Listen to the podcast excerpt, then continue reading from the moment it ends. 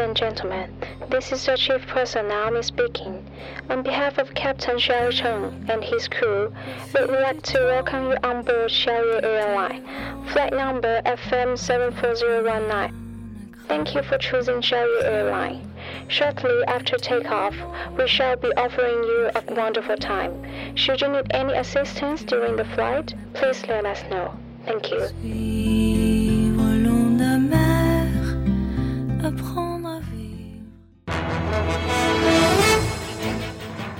各位听众，晚上好。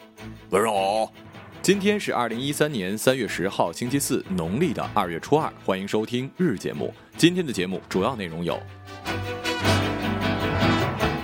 广东四十岁男子书店摸七岁女孩屁股；山东男子结婚三年常和母亲睡；上海留美学生网购蓖麻素被判十六年。朝鲜宣布所有与韩国协议作废，清算所有韩国资产。下面请听详细内容。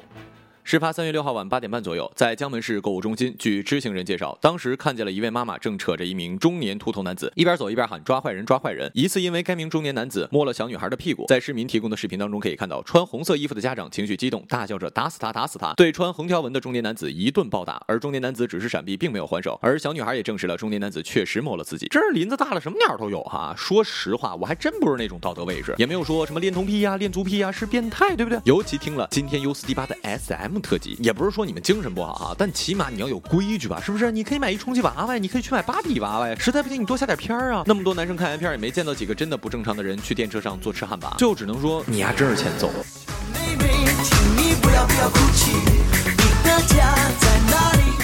三月五号晚十二点左右，德城区官屯派出所的民警接到了辖区内居民赵女士的报警，称儿媳宋某无缘无故发火，在家中大喊大叫，还砸坏了不少的东西。她告诉民警，她之所以发火，是因为丈夫跟婆婆有一些做法让她无法接受。宋某跟齐某是通过朋友介绍认识的，相处半年多结了婚。由于齐某的家庭条件有限，婚后他们就跟婆婆赵女士住在了一起。起初婆媳关系处的还是相当融洽的，后来宋某发现了不对劲儿，齐某每个月总会有几天不跟自己住，反而跟婆婆睡在了一个屋。近一段时间呢，丈夫更是变本加厉，和婆婆之间睡的时间越来越多。婆婆甚至对他说：“反正孩子都生了，你们俩离婚吧，我跟我儿子过就。”行了？呃，这个嘛，真的，我真的不知道怎么讲了。这个心理医生说，这是一种小时候在单亲家庭长大之后的病态心理。然后，嗯，是，我是喜欢喷，但是我也不能喷当妈的，对不对？而且我知道你们在想什么，因为我想的跟你们想的一样啊。但是这事儿呢，又没法说出来。呃，嗯啊，呃，我倒是劝这位女士啊，要不然离了得了，这样总归不是事儿啊，这样对你家孩子可能也是有影响的吧。这就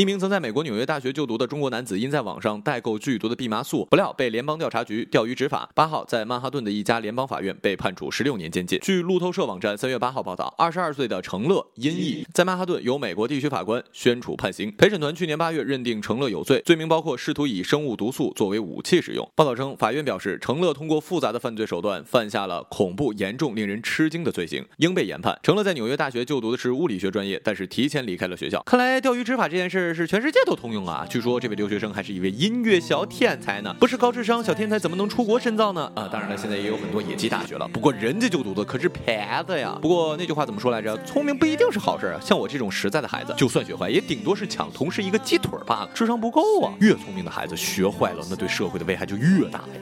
最后只能说，亲，祝你在美国的监狱里照顾好身体吧。这首歌送给你。菊花残满地上，你韩联社首尔三月十号电，朝鲜十号以祖国和平统一委员会发言人的名义发表谈话称，从此时起，韩朝之间关于经济合作与项目交流的协议全部无效。谈话指出，韩方单方面做出了全面停止金刚山旅游项目和城区开发运转的决定，因此朝鲜将彻底清除韩方在朝鲜境内的所有财产，对朴槿惠的政权在政治、军事、经济方面造成致命的打击，进而提早让韩方迎来悲惨的末日。朝鲜将陆续采取特别措施。金三胖子，你太讨厌了！虽然我的家乡离贵国只有一江之隔，我们家也有朝鲜族自治区，但是。是，你怎么这么不听话呢？打架真的不好行吗？疼。重点是，万一打起来了，那我肯定看不了《无限挑战》，我独自生活，非首脑会谈，我的朋友家在哪儿，拜托了冰箱，Happy Together 等韩综了，这简直就是晴天霹雳啊！康熙停了之后，这些不能停啊！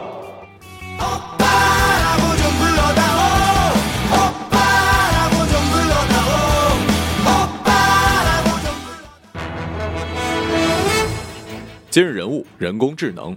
机器人与人的思考风格并不一致，智力的孰优孰劣并不好测。全球重要的 IT 公司几乎都偏好用人机棋类博弈来检测人工智能的进步。IBM 的超级电脑深蓝曾击败过国际象棋世界冠军卡斯帕罗夫，而谷歌正在用阿尔法围棋程序挑战围棋顶尖高手李世石。而脸书的人工智能黑暗森林程序也选择了围棋人机对弈作为人工智能水平的检测。机器真正开始通过棋类挑战人类的智力，最早可追溯到1958年至1959年，美国麻省理工学院率先在电脑中设计了国际象棋程序。几年之后，人与电脑下棋的新生事物就出。现了。随着电脑 CPU 的功率越来越强大，两千零六年以后，人类已经无法战胜国际象棋高级人工智能程序，甚至有国际象棋的选手在正式比赛期间作弊，偷着让电脑支招，结果被发现了。不同于国际象棋，围棋每回合的可能性有更多，共有二百五十种可能，一盘棋可长达一百五十回合。同时，围棋局面的多变无法被算法穷尽。更专业点说，围棋难的地方在于它的估值函数非常的不平滑，差一个子盘面就可能天翻地覆。同时，状态空间大，也没有全局的结构。这两点加起来，使以往能在国际象棋中从容胜出的人工智能无法应对。许多人认为，如果阿尔法围棋能够战胜李。世石，人类的智慧最后的堡垒也会被攻破，人类的智力将会受到威胁，这似乎有夸大之嫌。更何况，机器有智力却智慧的问题依然未解决。与人类相比，他们看不懂莎士比亚，当不了莫扎特，也写不出相对论。因此，在围棋上挑战了人类的智力，也仅仅是人工智能在某一类别上的智能发展的里程碑而已。顺便说一下，在昨天，阿尔法围棋其实已经战胜了李世石。最后说一句，我司今天全员在抢周杰伦上海的演唱会票，结果一张都没有，我的心情非常不好，很不好。如果有人能给我两张原价票，那么你想怎样都行。好了，以上就是本期节目的全部内容，感谢各位的收听，我们下期节目再见，再见。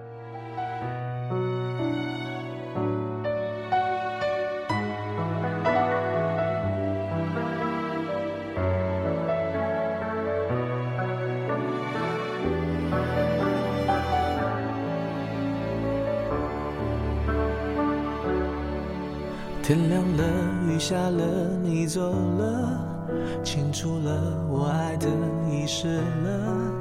落叶飘在湖面上，睡着了。想要放，放不掉，泪在飘。你看看，你看看不到。我假装过去不重要，却发现自己办不到。说了再见，才发现再也见不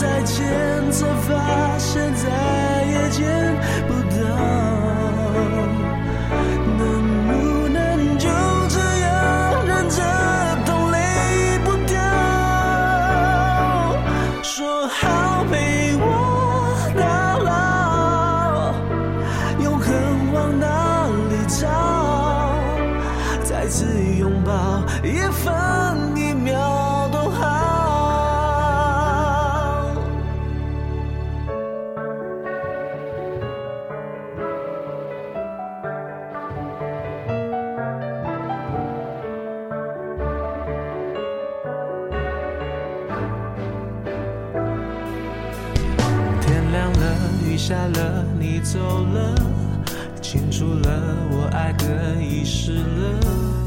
落叶飘在湖面上，睡着了。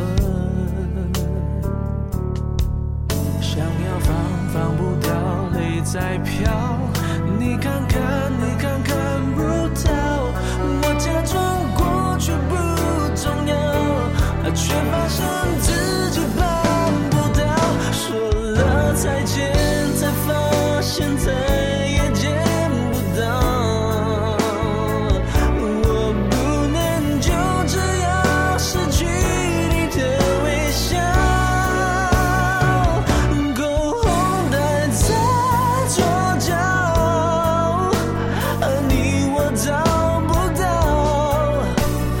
角色对调，你说好不好？